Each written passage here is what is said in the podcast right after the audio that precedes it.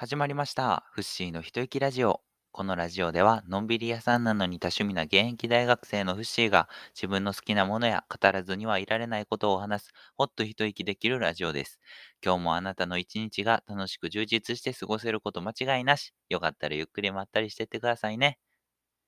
おお、噛まずに言えた。ということで始まりました。フッシーの一息ラジオ。パーソナリティのフッシーです。と、ただいまは、えっと、夜配信が終わった後の23時半過ぎに撮っております。早速、今回のテーマに移りたいと思うんですけど、今回のテーマは、現在放送している今後見たい映画について。ということで、今回はなんですけど、えっ、と、現在、12月18日現在で、フッシーが見てみたいな、見に行きたいなと思っている映画について話していきたいと思います。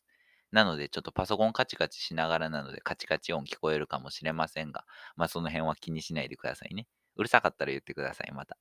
今後考えます。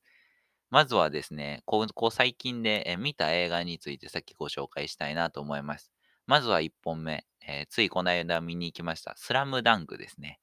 えーこの作品、もともとフッシーは、スラムダンク自体はあんまり見たことがなくて、アニメちょろっと見たり、漫画ちょろっと読んだかなぐらいだったんですけど、内容わからない人でも感動できるような、しっかりまとめられた、とてもね、こうリメイクされて、新時代のアニメーション映画やなっていう感じの面白みを感じました。え特にですね、演出の部分がとてもすごくて、オープニング、エンディングも良かったですし、途中の挿入歌、あと音を切るシーンとかもあって、ものすごいね、こう臨場感があって、とても面白いバスケットボール漫画となっております。えーまだ見たことない方もね、ぜひぜひ見に行っていただけたら楽しめる作品だと思いますので、よかったら一度見てみてください。で、もう一本は、えーすずめの戸締まりという、えー新海誠さんの、えー最新作の映画ですね。えこちらの映画はですね、え主人公の女の子と、あとその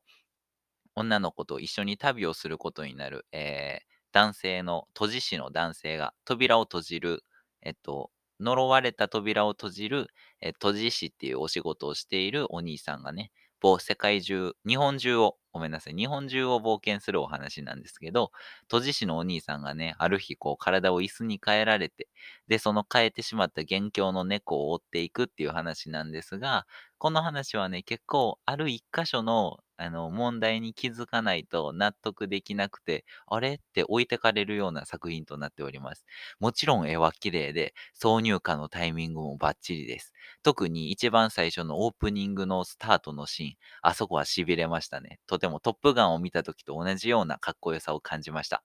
なのでですね、あの、めちゃめちゃ面白い作品ではあるんですけど、気づけないと、あれれって置いてかれてしまう作品となっておりますので、えその辺気をつけてね、一回あの、12分の、えっと、あの、映画の前の12分のそういう、あの、YouTube で見れる動画とかもありますので、そちらを先に見てからご視聴することをお勧めします。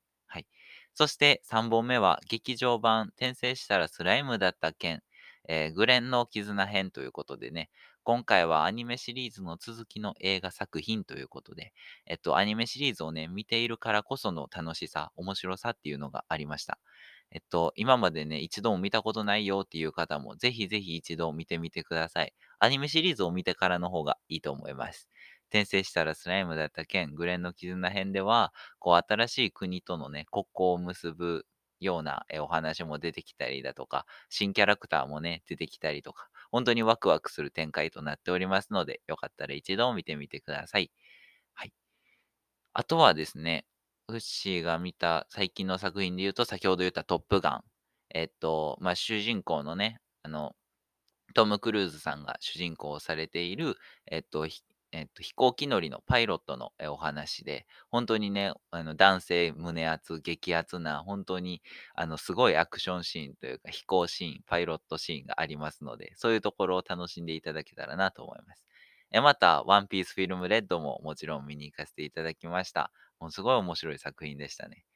といった感じで、え最近見た映画としてはそんな感じとなっております。そして、えーフッシーが今後見に行きたい映画について、じゃあここからは話していきたいと思います。ここからはフッシーが今後見たい映画について話していきます。まず一つ目は、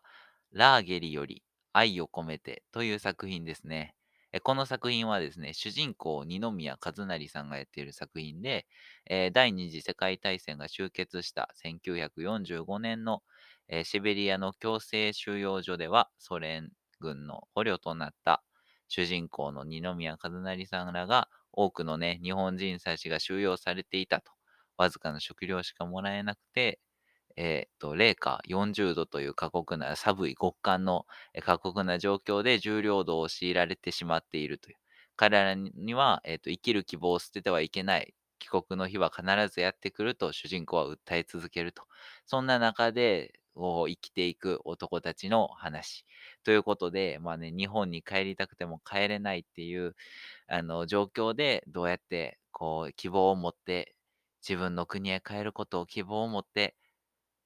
思い続けれるかというね、作品なんで、本当に涙で止まらない作品らしいので、フシーは絶対上映中に見に行きたいと思っております。えちなみにですね、こちら Yahoo 映画の、えっと、星5までの5段階評価で4.1ということで、もう星4.1ってすごいんですよ。えっと、映画の、えっと、大体評価で3.5以上やったら普通に面白い映画って感じです。で、3なら、あの、わかる人にはわかる面白さって感じですね。で、えっと、2.5とかは、普通に面白くないって感じです。はい。これはフッシー調べですね。独自の調べによってるものです。はい。で、え次に見に行きたい映画は、え母性という映画ですね。えこちらはですね、主人公が多分戸田恵梨香さんと長野芽郁さんのダブル主人公ということで、内容としては、ある日、女子高生の遺体が発見される。事故か、事故や自殺か、あるいは他殺なのか、その真相は不明だったと。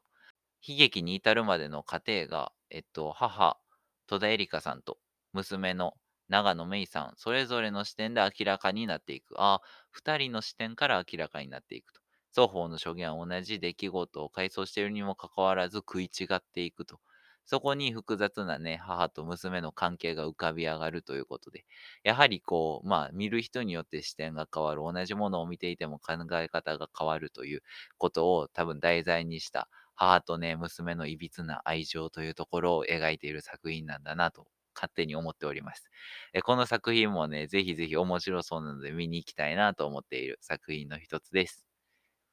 はい。で、次に見たい作品はですね、かぐや様は告らせたい、ファーストキスは終わらないというアニメ作品ですね。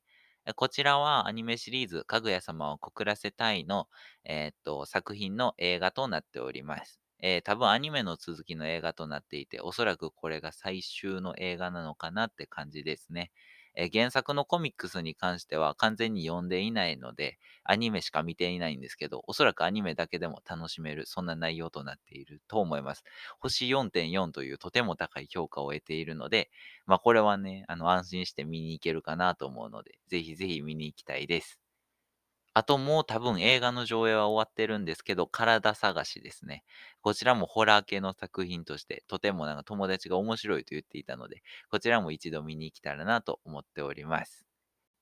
以上、えーフッシーが、えーと今後見たいと思っている映画についてでした。ここまでは、えー現在上映中の映画について喋っていきました。え次にですね、上映はしてないけど、今後公開するであろうフッシーの見た映画について話していきたいと思います。まずは、ブラックナイトパレードという、主人公がね、あの、吉沢亮さんがやっている、えっと、このブラックナイトパレードという作品なんですけれども、え受験も就職活動も失敗して、恋人もおらず、コンビニエンスストアで3年間アルバイトをしている青年が主人公、吉沢亮さんですね。えー世間がクリスマスムードに沸く中、いきなり黒いサンタ服の男に内定だ今日からよろしく頼むと連れ去られると。あ、就職活動も失敗していた中で内定だって言われるんですね。そして目が覚めた場所はクリスマスを裏で運営しているという謎の会社、サンタクロースハウスだったと。北極にあるそこで主人公の吉沢亮は個性的な仲間たちと共に世界中の子供たちにプレゼントを届けるブラックサンタとして働くことになるというコメディ作品ですね、おそらく。はい。もう吉沢亮さんはね、あの実写版のアニメ作品とかの映画によく出てはって、そういう作品でも全部面白い作品となっているので、え今回の作品もぜひぜひ期待できる内容なんじゃないかなと思っております。え続いて見てみたいのは、非常宣言という、えー映画ですね。こちらの映画はですね、えっと、飛行機の船内で、飛行機の中で、あの、ウイルスが、えっと、ばらまかれてしまう、バイオテロが、え、発生してしまうんですよね。で、この飛行機を、まあ、地上に止めてしまうと、その細菌、あの、感染が広がってしまうかといって、飛行機を止めないわけにはという状況で飛行機がジャックされるという。この状況で一体飛行機の中の人たちは、そして地上にいる人たちはどういう活動をするのか。えそういうのを描いたえ韓国発のおそらく映画ですね。えこちらも、えっと一度ね、見てみたいなと。他にもね、韓国の面白い作品はいっぱいあったので、これも面白いかなと思って見に行けたらなと思っております。